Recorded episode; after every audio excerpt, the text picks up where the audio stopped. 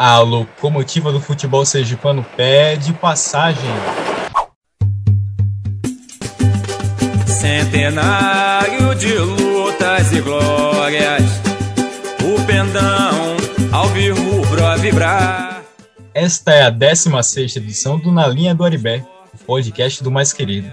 Aqui você confere uma série de notícias, comentários, entrevistas, críticas, fatos históricos e novidades sobre o Clube Esportivo Sergipe.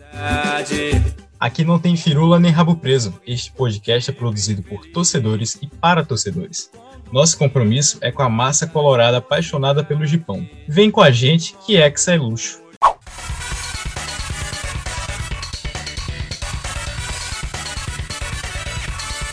Aqui quem fala é Davi Tenório para gravarmos o primeiro podcast do ano.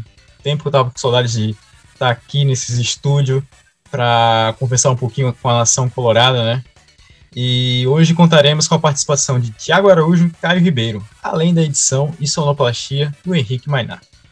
Nesta edição, falaremos sobre a pré-temporada e as expectativas do Sergipe para o Sergipão 2022 e, claro, para a Copa do Nordeste e a Copa do Brasil.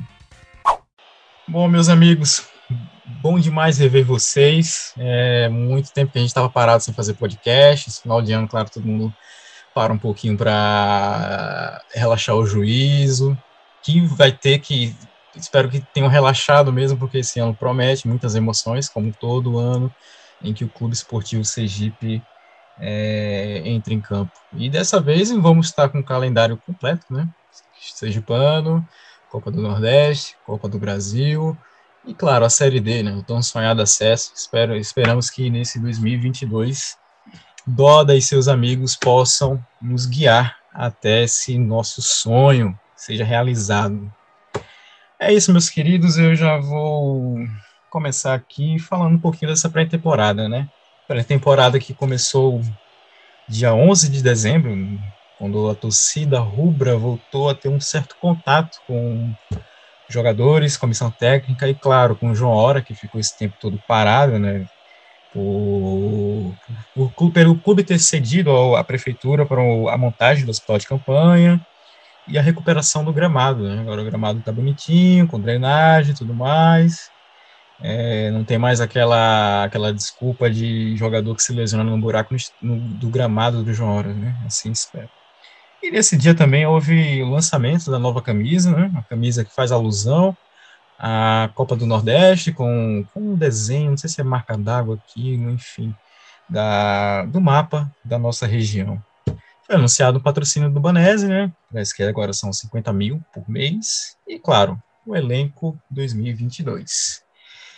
Caio Ribeiro, saudades de chamar você aqui para comentar um pouco sobre esse nosso Gipão. Queria saber de você um pouco sobre, sobre esse elenco, né? Essa pré-temporada. É, se você gostou dos nomes que foram apresentados, se você foi no dia do mais querido, o que, que você tem a dizer para a gente agora? Saudações coloradas, amigos e amigas. Saudações Davi, saudações Tiago, Henrique, que nesse momento deve estar ouvindo a gente enquanto edita o nosso áudio. É, saudar também os amigos que não puderam comparecer na gravação de hoje e todo mundo que está ouvindo agora nas diversas plataformas em que o Na Linha do Aribé está presente. Bem, é, foi uma temporada que começou cedo em comparação aos outros times. Como o Davi falou, começou antes do meio de dezembro. É, muitos times começaram a treinar só no final de dezembro, alguns times começaram a treinar só em janeiro, só a partir de janeiro seja, saiu na frente nesse sentido. É, vai ter que se preparar muito bem fisicamente, porque são muitos jogos. É, uma maratona, a gente tem aqui é, o jogo com as datas confirmadas até agora. E a partir desse dia 15, que é o sábado, a nossa estreia contra o Palco, é, a gente só vai ter uma folga até 23 de fevereiro, ou seja, a gente vai jogar é, fim de semana e meio de semana domingo e quarta, domingo e quarta, até 23 de fevereiro, só vamos ter uma folga até lá, que vai ser justamente o meio de semana depois desse jogo da estreia. Mas a partir do dia 22, do sábado, contra o Boca Juniors, a gente emenda uma sequência de um mês, jogando todo fim de semana e todo meio de semana.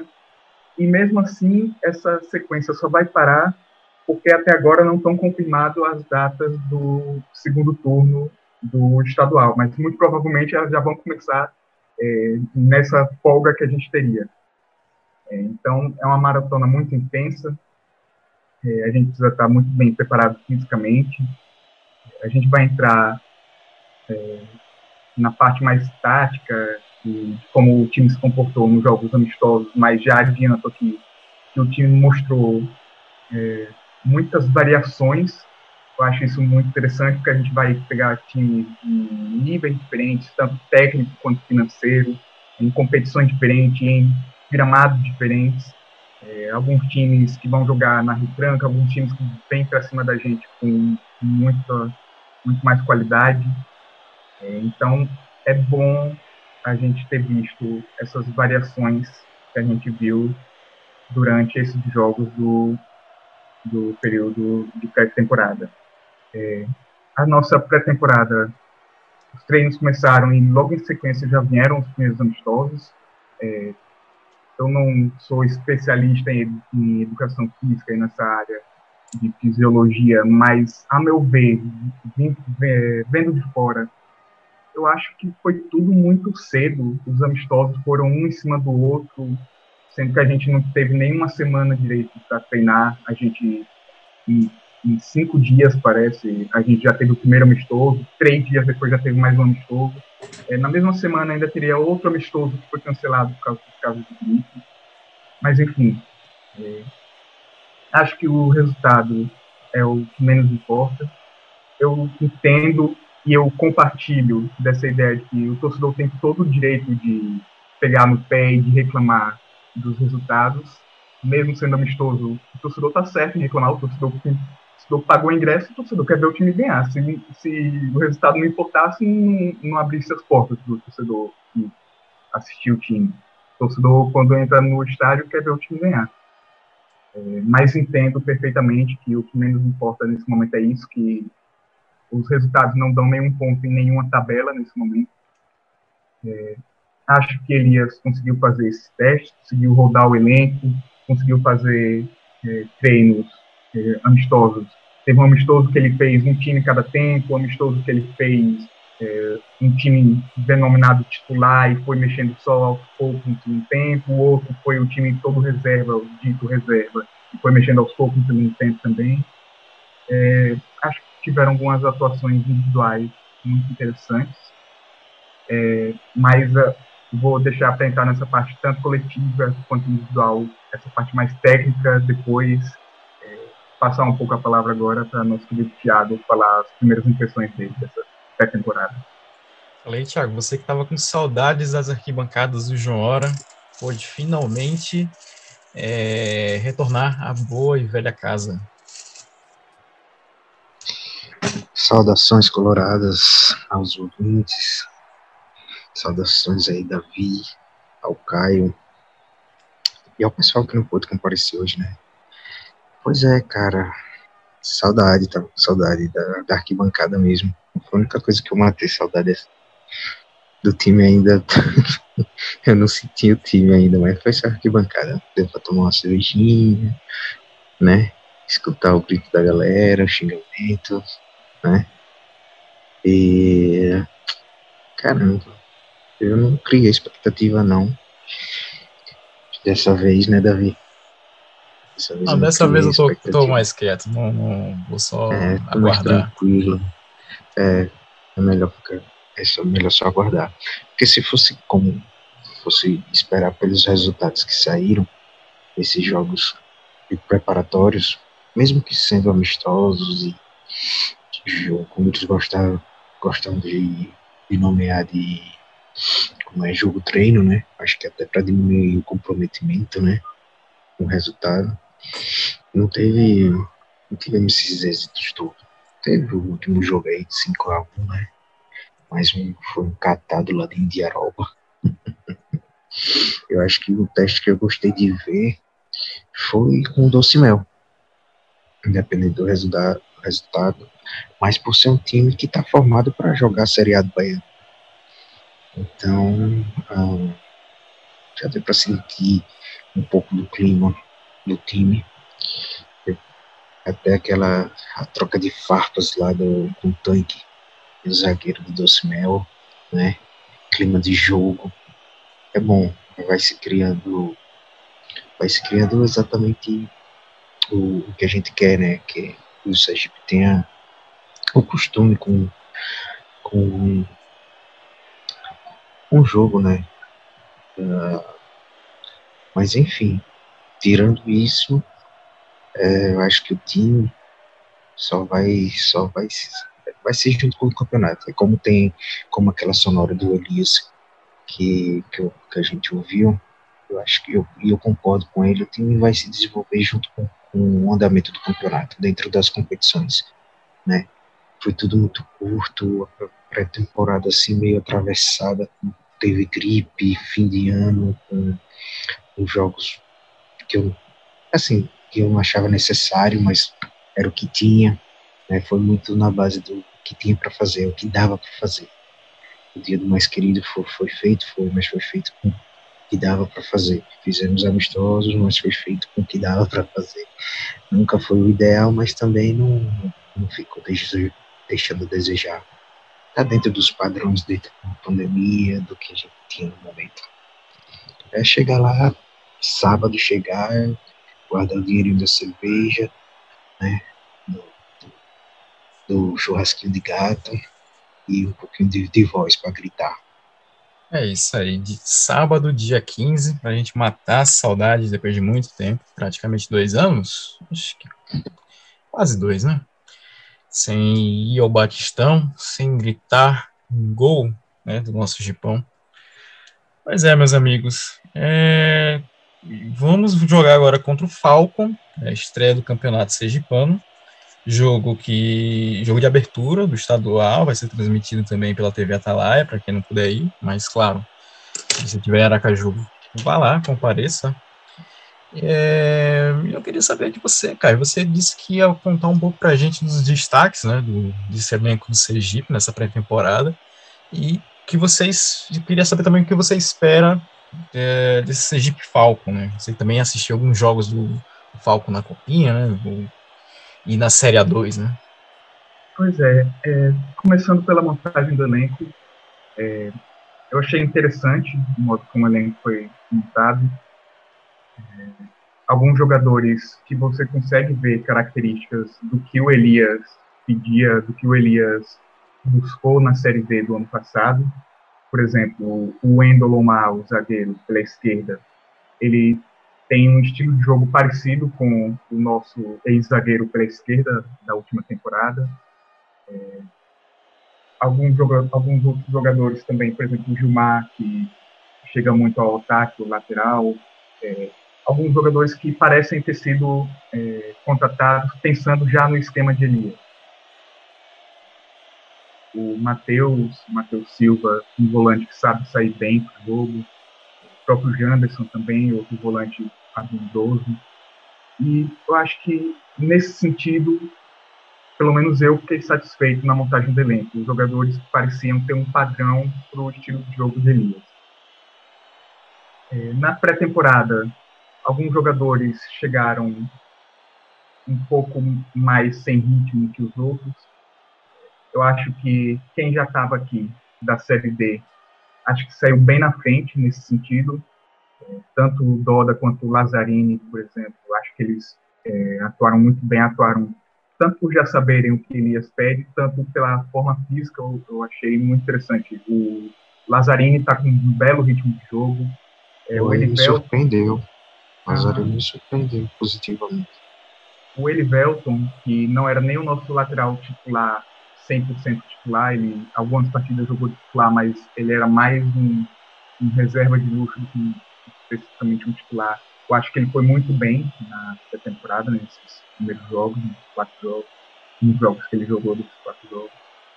É, mas a gente já começa a ver um pouco da cara do Elias Borges. Apesar dessas variações táticas todas do Elias, ele parece ainda seguir por um caminho é, pelo menos inicial, de não jogar com pontas, por exemplo. a partir do momento que o Sergipe, o Thiago citou, por exemplo, o áudio que Elias falou hoje sobre o, que, é que ele achou da jogos de pré-temporada, ele falou que o jogo, do, o jogo contra o Docimel foi o jogo que ele viu é, como o maior teste para o time, ele viu com, contra uma equipe profissional e o que é que ele queria para o campeonato. E foi naquele momento em que ele, é, ele deixou bem claro que ele conta tanto com Caio Wilker quanto com Doda. Caio Wilker, que é outro que me surpreendeu bastante nesse começo de, de temporada, participou muito bem das partidas. É, já no primeiro jogo ele já foi de titular, já começou o primeiro tempo.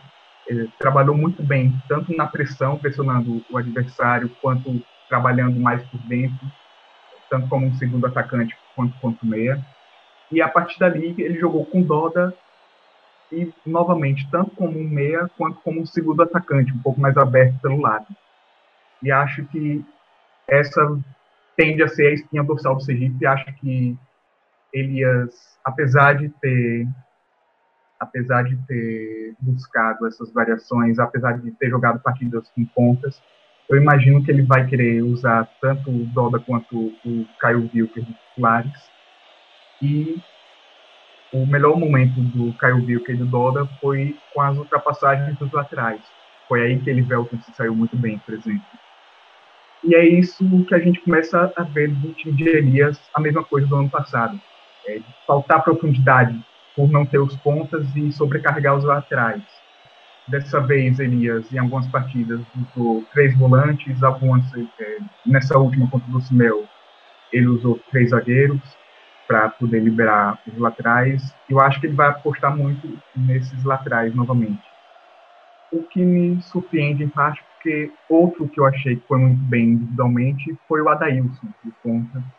Eu acho que ele buscou o jogo muito bem, acho que ele conseguiu partir para cima, acho que ele conseguiu criar jogadas pode ser uma arma muito importante para o Sergipe. De repente, se Elias pensar em usar o Caio Wilker como um segundo atacante, ele pode usar o Caio Wilker um pouco mais para o lado e o Adailson do outro lado.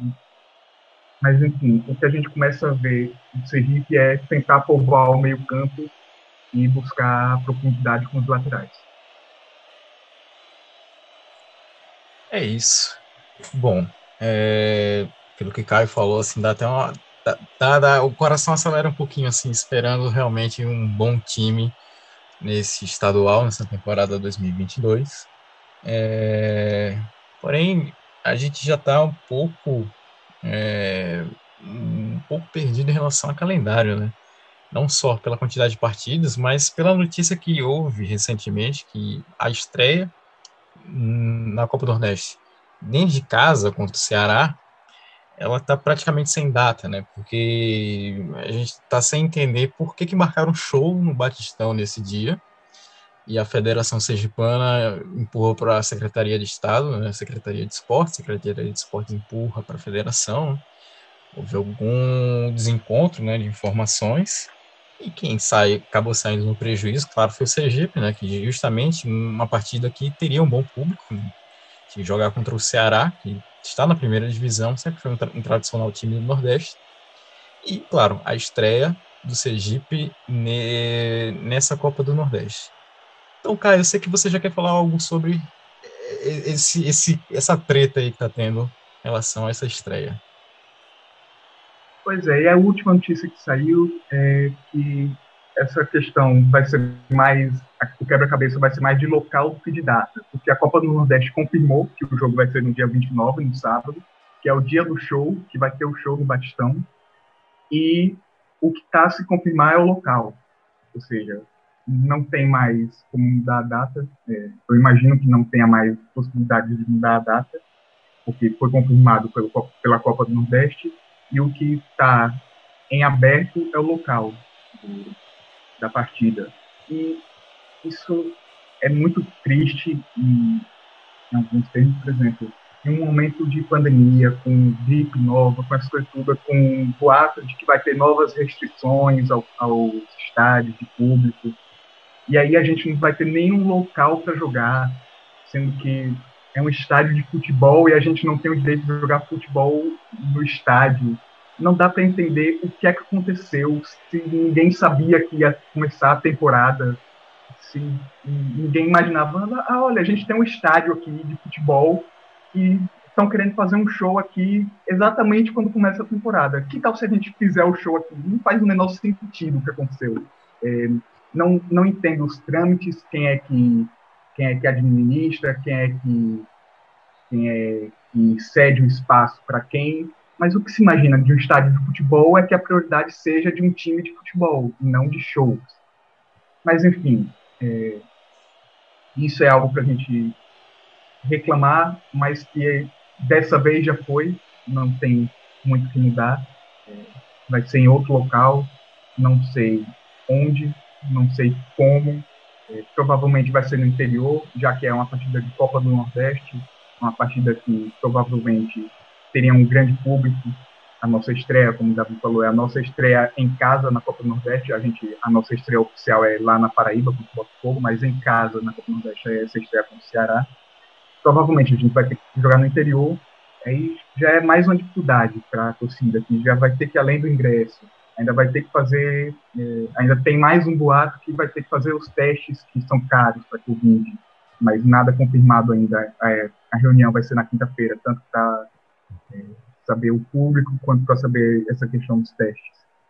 É, já é mais um custo do torcedor, um custo do torcedor que ficou tanto tempo sem ir ao estádio, ver o time. Um banho de água fria, né? Uma situação ridícula. Pois é, exatamente. Porque a federação disse que o ofício foi enviado tá no protocolo, a superintendente a, da superintendência, né? A superintendente ela disse que não recebeu, que não sabia disso. E a dona da praça, entre aspas, é a superintendência, então ela quem é né, o Batistão aqui. Então acho que foi todo um. Não sei, deve ter alguém mal intencionado que é meio que tipo, deve estar tá entrando dinheiro, né? Está entrando muito dinheiro nesse show. Então, alguém deve ter passado a, a vista, né? A egípcia, assim, pro ofício, tipo, não, esse vira depois. E aí, quem vai sair perdendo no final das contas só o Sergipe mesmo, né? Vai, talvez empurre o jogo pro Ateuvio Mendonça. Esse eu acho que seria o estado inteiro que receberia uma Copa do Nordeste, né? Foi o que recebeu a Copa do Brasil no passado. E aí traz todos esses, esses problemas citados por Caio. Né? A distância não é o local da gente, né? Enfim. E um show aleatório, né? Eu esperando, sei lá, um João Gomes, Barões da Pisadinha, mas eu, não sei pronunciar a banda, preciso da sua ajuda, não, é, é, não sei, eu sou a vida toda eu falei Dire Streets, né? Dire Streets, né? E o pior é que é. não tá com a, a é. formação completa, né? Não, verdade não é a banda. Chama da Street Legacy porque, tipo assim, os ex-músicos se juntaram para viver da fama da banda, tá ligado? Sim. É, é, ou seja, você tá pagando no, no certo, é meio cover, meio oficial, assim, os caras que passaram ali. É tipo o cara que, tipo, que, sei lá, que cantou na calcinha preta em dois, dois três anos, perdido ali durante os, os 50 anos de calcinha preta. Tá ligado? Era só o que é, faltava. É meio mesmo. bizarro, assim, né, velho? E, ah, e aí vai denota outros problemas da nossa cidade, de não ter espaço de, de, para esse tipo de cultura, né? O negócio não tem onde ter show grande, aí compromete o futebol seja quando que já é enfraquecido, né? Ferra os times que já são enfraquecidos, enfim, velho. É só uma, uma amostra de como é como tá tão desorganizado o futebol. E aí, é por isso que você vê acontecer o que acontece com as eleições da federação, né? Então, é só um, um dos exemplos. Isso porque nós somos o único representante na maior competição da região, né? E, e rola uma coisa dessa, né? Mas, Thiago, aproveitando você, é... o que você espera dessa partida contra o Falcon? Esse time novo que está surgindo aí, que tá até passou de fase na copinha, né? Time de empresário, time da Barra dos Bombeiros. Deixe eles empolgados com a copinha e esqueçam o Sergipão. Assim é melhor mesmo. inicial é, de poder estar no estádio. Estar no estádio, tomar uma cervejinha, o ganha de 6 a 0 já estava vindo. Né? Eu acho que o time não está pronto, pelo que eu vi. Né? O time não está pronto. É, eu até aí, a gente vai mandar a sonora aí do Elias Borges falando preparação, né? Dando um feedback sobre esses dias da pré-temporada. Vocês vão ouvir e, e eu tô com ele nesse caso aí. O time não está preparado, vai ter gente que vai sofrer para chegar nos 90 minutos. Vai ter, a gente vai ter, vai ter acho que é, além do problema físico, né, vai ter a questão da organização do time, ainda vai demorar para se ajustar, ajustar, né, se ajustar durante a competição. Então, assim, minhas expectativas não estão, não estão altas, já não estavam ano passado. É só, só quero ver acontecer, só quero ver acontecer, eu quero, eu quero de repente no próximo podcast, quando a gente já tiver assim assistido outras partidas, ter uma expectativa melhor com o time, mas até agora é só querer voltar para o estádio, ver o time jogar, ver que ele está em outras competições além do Sergipano. Beleza, agora só vou fazer uma pergunta ao Caio, ele que acompanhou um pouco o Falcon assim, na Série A2 e tal. Queria saber de você, o que, que você tem a dizer desse time, como é que ele joga, como ele está jogando a Copinha também, se foi parecido com o que ele jogou na Série A2. Quais, quais os destaques do time do Falcon também? Bom, é, vou aproveitar já para fazer um jabazinho.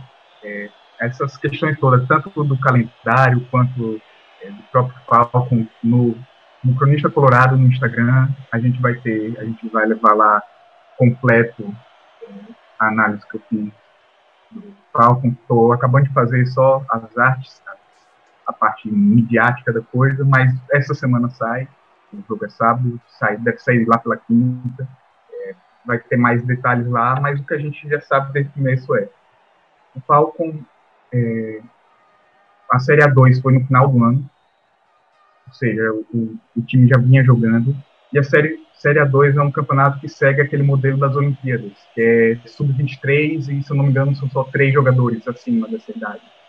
Ou seja, é um time de garotos, um time correria, é um time que já vinha do, do, da, do Campeonato Sub-20, já entrou na, na Série A2, já foi para a Copinha, alguns desses jogadores já foram para a Copinha, outros já ficaram em Sergipe para treinar com um time profissional.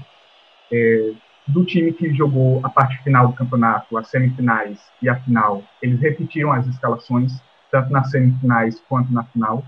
De, dos 11 titulares, nove já renovaram o contrato, ou seja, vai vir é, parecido com o que apresentaram na Série 2, vão dar continuidade no trabalho, o treinador também renovou, o Luciano Quadros.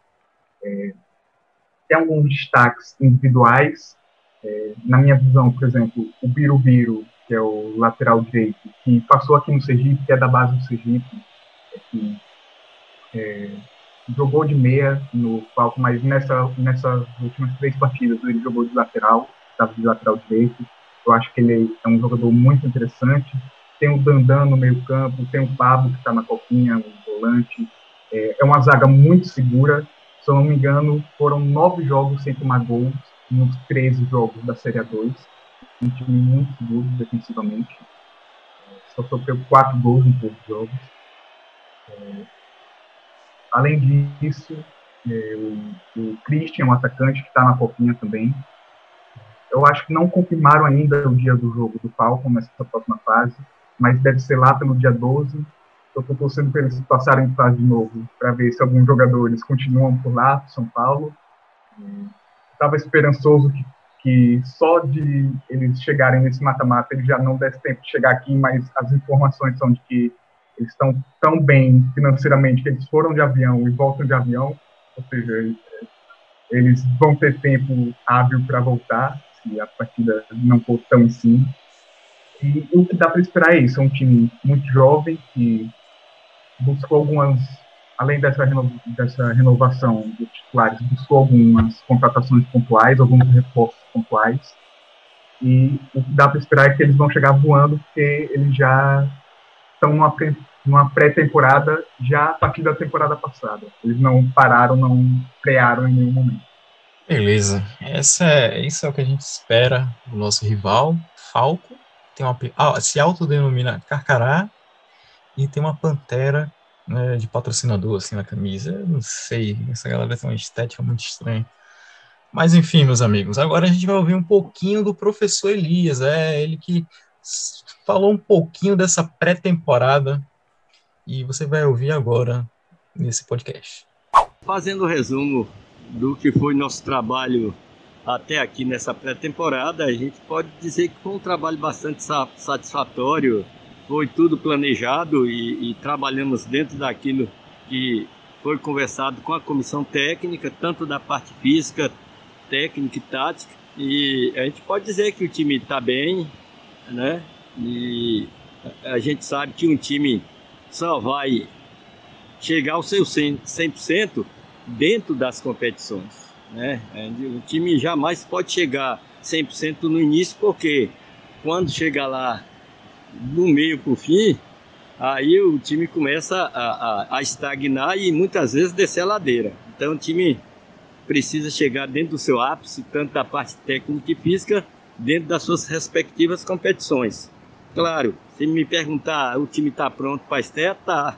Mas ele vai ser um time que tem muitos jogadores que vai aguentar de 70 a, a 80 minutos justamente por falta de ritmo de jogo. Né? Nós fizemos Aí, na realidade, jogo para teste só foi de sexta-feira, com a Dulcimel, porque se tratava de um time profissional que vem trabalhando como nós estamos trabalhando, um time de Série A do seu estado, e a gente já pôde ver uma evolução muito grande do time, né? É, tivemos mais é, três coletivos, se eu posso dizer assim, é de luxo, com times amadores, mas que para a gente fazer uma avaliação é, em termos gerais, é, é, esses jogos realmente não nos dão a margem assim boa para a gente poder avaliar nosso trabalho. Né? Mas a gente ficou muito satisfeito com esse último jogo aí, na próxima sexta-feira passada, contra o Docimel. Né? Então, é, eu acho que o trabalho ele vai melhorar gradativamente né? Os jogadores vão chegar no ápice da sua forma física e também o entendimento da ideia de jogo, a parte tática dentro das próprias competições também. Então acho que o caminho é esse aí e a avaliação que a gente faz é, é, é uma avaliação positiva, né? Claro, se você me perguntar se o time está bom, eu vou dizer que falta muito ainda para chegar naquele ideal que nós pretendemos. Mas, volto a dizer, isso só nós vamos conseguir dentro das competições. Né? Então, a gente já tem nossa estreia sábado aí e, e, e vamos entrar já bem preparados. Vamos ter dificuldade, até porque vamos encontrar um adversário muito bom, né? que é o, é o Falco. E eu também acredito que dos últimos tempos, esse será o, o campeonato mais disputado aqui do estado, né? pela experiência que eu tenho, pelo aquilo que a gente vem acompanhando. Então, não vai ser fácil, a gente precisa preparar para que possamos alcançar os nossos objetivos e a meta que nós propomos para esse ano de 2022. Que Bahia ele bota pro Argel, pediu Dota no outro lado do campo, entregando no campo ofensiva no Seguipe, fechando com o Júlio. Júlio tentou avançar, conseguiu fazer o giro, fez a fita, ele vai tentar bater direto pro gol. Bola perigosa, carimbou! Sergipe! Gol! Bom, esse foi o professor Elias comentando um pouco desse, dessa pré-temporada do Clube Esportivo Sergipe. Essa pré-temporada, né, já passou, agora vamos começar é, 2022 contra o Falcon e a diretoria já divulgou a venda de ingressos. É, o primeiro lote das arquibancadas, a inteira está custando 30 reais, porém, se você levar um quilo de alimento, você consegue é, pagar por um valor de 20 reais. Ou se você tem a meia entrada, paga apenas o valor de 15 reais. As cadeiras brancas estão 50 reais, a solidária 30 reais e a meia 25. Os pontos de venda Farmácia Moura, lojas ESF Esportes no Shopping Jardins e também no Shopping Rio Mar. Na Litoral 655, que fica no Calçadão da Laranjeiras. Na loja Sergipe Mania. Na loja WN Calçados no Ceasa, ó, ponto interessante, novo agora, né? Nunca vi Sergipe vendendo ingressos no Ceasa, é, ali no Getúlio Vargas, acho interessante, né? É um público que frequenta muito aquela região, trabalha, ou vai simplesmente para a feira, né? Comprar uma verdurinha. E as vendas também estão disponíveis de forma online, com pagamento no cartão de crédito. Sócio torcedor prata e ouro entra gratuitamente levando documento com foto. E o primeiro lote irá durar até o estoque acabar nos pontos de venda. É isso, meus queridos.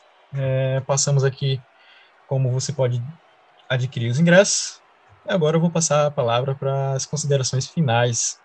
Tiago, meu querido, sua vez aí, você que inicia essas considerações. Então, eu quero ver todo mundo lá, quero encontrar, encontrar a galera da bancada, quero encontrar que está gravando podcast também aqui, né? Quem grava podcast, né? E ver, acompanhar essa dura jornada que deverá ser 2022, né? Como diria o Luiz, né? Fibrilar na arquibancada, né? Porque, assim, o negócio não foi bonito, né? Mas vai deslanchar, uma hora vamos ver se o time engrena, né? O, o time, pelo menos ele está começando a temporada, não foi como ano passado que pegou o bonde andando, né? Então o Caio destacou, o próprio Caio e destacou, o time já tem a cara do que o time do time de Elias, né, que foi do ano passado. Então, sim, há de se melhorar. Não estou com expectativa alta, mas eu estou com certa esperança de que, de que a coisa vai melhorar. Mas é isso, é convidar a galera para ir. A gente vai estar lá na arquibancada, encontrar com a gente, cola, cola com a gente, vem tirar sua arquibancada, vem comentar sobre isso, seja com o da Aribé, seja com o pessoal da bancada rubra, né, que vai estar todo mundo junto junto lá, vamos trocar ideia, vamos fazer o Sergipe acontecer, o Sergipe que a gente quer acontecer. É, agora, sua vez, Caio Ribeiro. Diga para mim suas considerações finais. Bom, primeiramente agradecer, tanto pelo espaço, quanto por essa conversa, quanto a quem está nos ouvindo agora, pela paciência, por acreditar na gente em mais uma temporada temporada vai ser cheia. Essa temporada a gente vai ter muito conteúdo aqui na linha do Aripé, é, com, também com o pessoal da bancada rubra, lá no Instagram com o pessoal do Almanac do Ripão, com o pessoal, no caso eu, do Cronista Colorado. É, vai ter muito conteúdo por lá. É, já deixem, já sigam, já se inscrevam, já deixem os likes e tudo mais nesse sentido dessas redes sociais. É, e é basicamente isso, agradecer, é, pedir para você, torcedor, é, duas coisas, além de tudo o que a gente já pediu. É, uma ou outra, se possível as duas, mas aí é de cada um. É, se associe, vale, vale a pena. Eu me associei agora nesse fim de ano para essa temporada, já paguei a unidade toda, paga a anuidade logo, que você nem vê. Mas depois você pensa, se você tiver condições, se isso não for afetar financeiramente, é, se você tiver aquela graninha sobrando, se associe. Se não, é, nesse sábado, leve mais um torcedor. Puxa aquele seu amigo que não tem time aqui, que torce por um time de fora, torce por um time de outro estado, Passa aí no seu WhatsApp, veja aí, vá descendo nos contatos, puxa um amigo, bora levar a galera para o Batistão. Tem tudo para ser uma festa muito bonita. É, eu acredito bastante nesse time, não pelo que, não só pelo que apresentou na pré-temporada. É, se você está desacreditado no time, eu não vou pedir para você se empolgar que nem Thiago às vezes faz, mas deixe a sua pontinha de esperança, é, tente empurrar o time, fique presente, participe do clube. Se você não tiver nessas condições financeiras todas, cole com a gente no Instagram, bater um papo, sobre como a gente pode mudar o clube, o que é que pode é, fazer para ajudar mais pessoas a ocuparem mais espaços no clube. E é basicamente isso. Para finalizar, mais uma vez agradecer pela paciência de todo mundo. Forte abraço. É isso, meus queridos. Agora, minhas considerações finais. É, é, sigam nossas redes sociais, o Cronista Colorado, que sempre faz um, umas maravilhosas análises no nosso clube. É, a Bancada Rubra, que está ali representando no Conselho Deliberativo do time. É, o nosso podcast, nosso podcast tem o Instagram, as redes sociais. É, e o Almanac do Gipão, que eu vou fazer um jabazinho assim de leve, caso, só tá algumas curiosidades desse ano de 2022, né? 2021 a gente não conseguiu fazer tanta coisa, questão de pandemia, dificuldade de, de acessar os acervos físicos, né? Mas acredito que nesse ano a gente vai conseguir fazer um trabalho assim bacana. E um ano importante, é um ano que se completa o centenário do primeiro título do Clube Esportivo Sergipe, que foi campeão em 1922, é. Aquele ano é, a gente não tem muita informação, porque é muito difícil, é muito difícil achar conteúdo de 1922. Você pega em jornais, jornais daquela época que só tinham quatro páginas, quatro páginas. Geralmente a parte de esporte era uma coluninha pequena quando tinha, né? Quando tinha. Porém, o Almanac conseguiu uma entrevista com o primeiro capitão, o capitão do título de 1922. Não, não foi psicografando. A gente conseguiu, em um jornal de 1937, eu acho, se não me engano, deve ser que na década de 30, uma entrevista que ele deu a. Eu não lembro se foi a Correio de Aracaju foi Sergipe Jornal, mas tá, tá, tá registrado, a gente conseguiu, a gente conseguiu transcrever e em breve a gente vai divulgar. O nome dele é Massu. O nome dele eu não sei, o apelido é Massu. Deve ser alguma coisa bem estranha para ter esse apelido. É, também tem os 90 anos do título de 1932, quando o Sergipe foi pentacampeão. No ano seguinte a gente conquista o primeiro Hexa, né?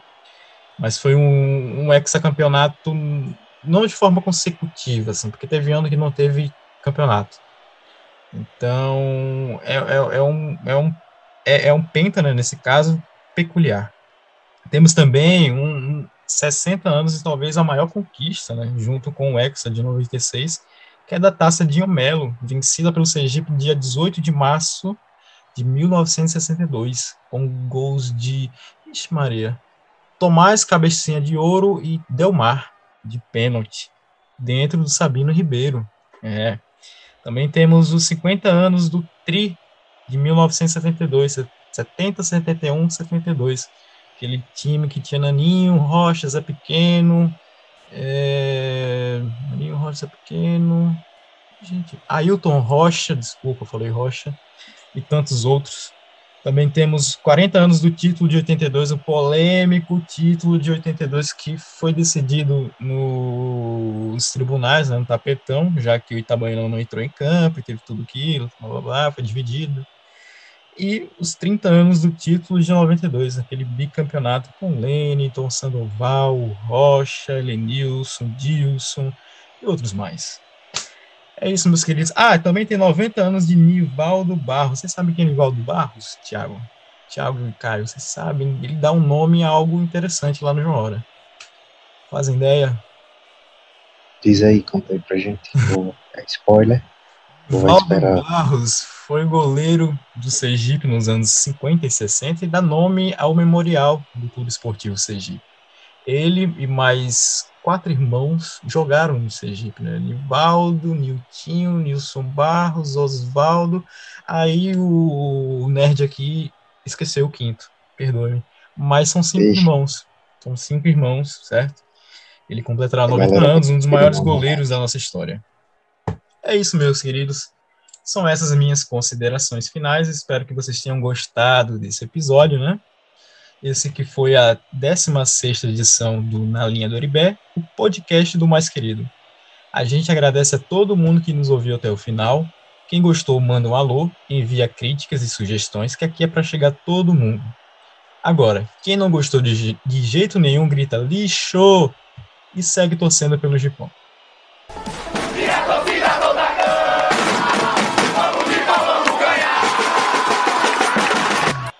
Na Linha do Aribé é uma realização de torcedores e torcedoras apaixonadas, com sangue no olho e muita disposição.